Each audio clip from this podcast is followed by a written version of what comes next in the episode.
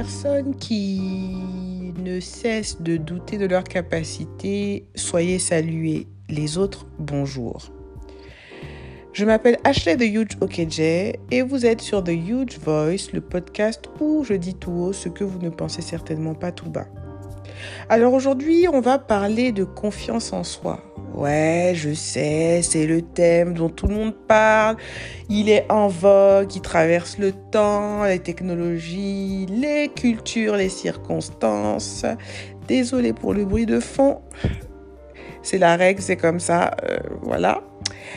Bref, je disais, il dépasse les générations, il est toujours là, des gens sont prêts à payer des mille et des cents pour se faire accompagner, essayer pour certains de la galvaniser, mais le souci c'est que bah, il y a encore des gens, est-ce que je dois dire comme moi? Il y a encore des gens comme moi qui ont des soucis de confiance en soi. Alors pour faire court, parce que j'ai que 5 minutes maximum, les professionnels s'accordent à dire que la confiance en soi est le fait de croire en ses capacités. Ok. Donc, si on part de cette définition que je vous accorde, je vous l'accorde plutôt, euh, qui est très très très succincte, ça voudrait dire que avoir confiance en soi, c'est croire qu'on est en capacité de réaliser un certain nombre de choses. Mais ça peut vouloir aussi dire, je sais pas, mais je, dépose ça comme ça, mais ça peut vouloir aussi dire que malgré le fait qu'on ne croit pas qu'on en soit capable, on puisse les réaliser.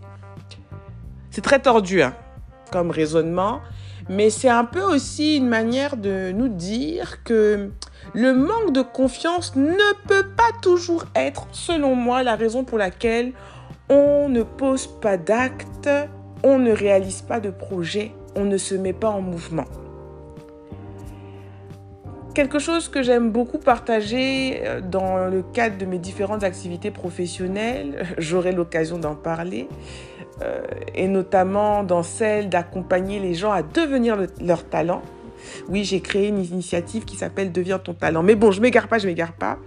Euh, une chose que j'aime dire pour pouvoir croire qu'on est capable de faire telle ou telle chose, il faudrait déjà reconnaître ce que l'on a déjà fait. Déjà, déjà, ça fait beaucoup de déjà.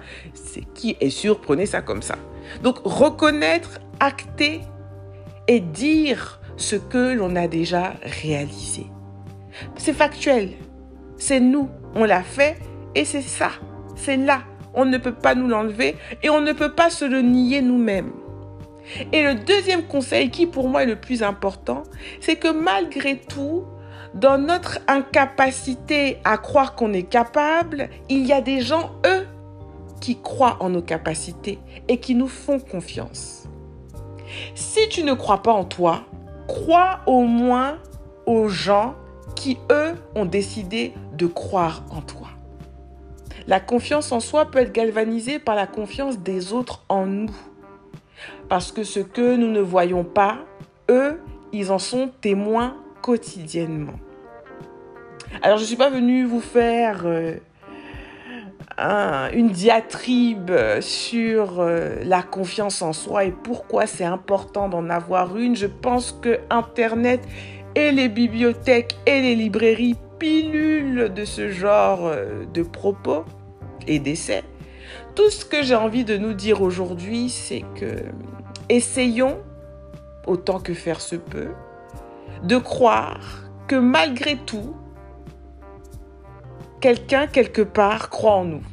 Ça peut peut-être nous aider à avoir confiance en nous. Je ne sais pas à quand. D'ici là, prenez soin de vous.